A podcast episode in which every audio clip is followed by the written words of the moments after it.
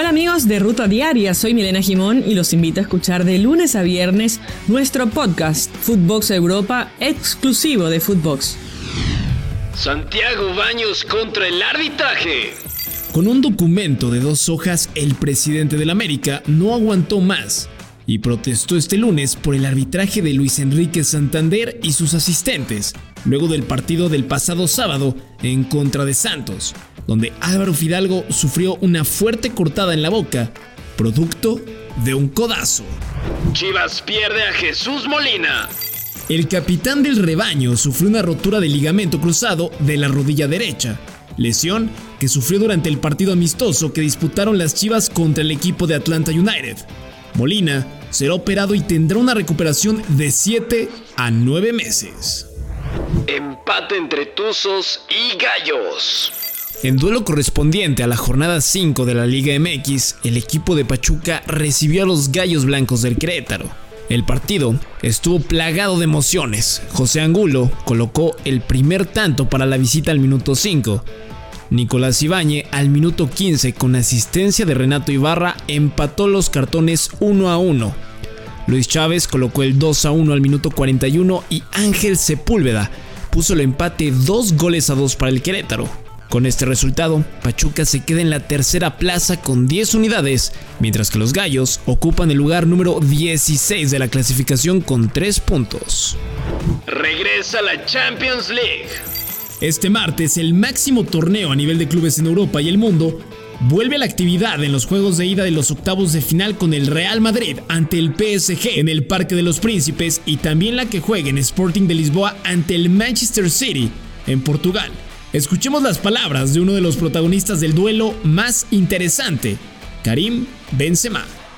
Sí, es claro que es mucho horas de, trabajo.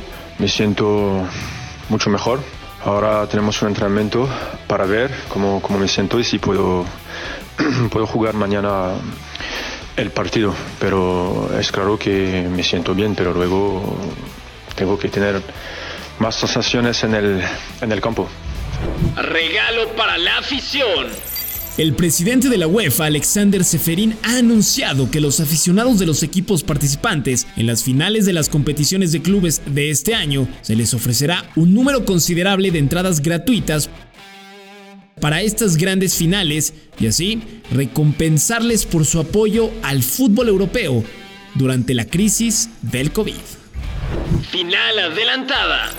El Real Madrid se medirá este día al PSG en la ida de los octavos de final de la Champions, serie que Carleto Ancelotti considera como una final por la jerarquía de ambos equipos. Escuchemos las palabras del técnico madridista.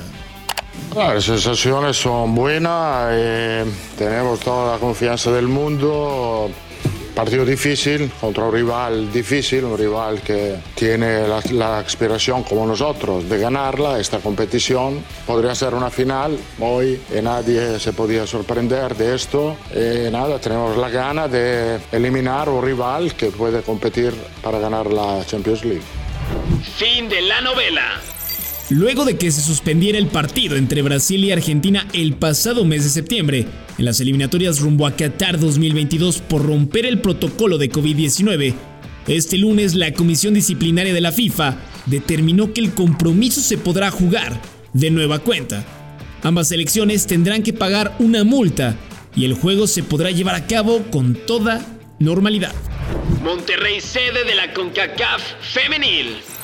La CONCACAF anunció que tanto el Estadio Universitario como el Gigante de Acero serán las sedes para ver a los cuatro combinados que se clasifiquen para el Mundial, que estará disputándose en el 2023 en Australia y Nueva Zelanda. De acuerdo al formato, los cuatro mejores que clasifiquen por el formato de grupos tendrán su boleto asegurado, mientras que el mejor tercer lugar estará disputando el repechaje mundialista.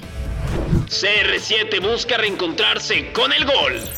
El atacante portugués no ha anotado gol en lo que va del 2022 y este día tendrá una nueva oportunidad cuando el Manchester United se enfrente al Brighton en duelo de la jornada 18 correspondiente a la Premier League, en donde el portugués busca colocar a los Red Devils en los primeros lugares de la general. Esto fue Footbox Today.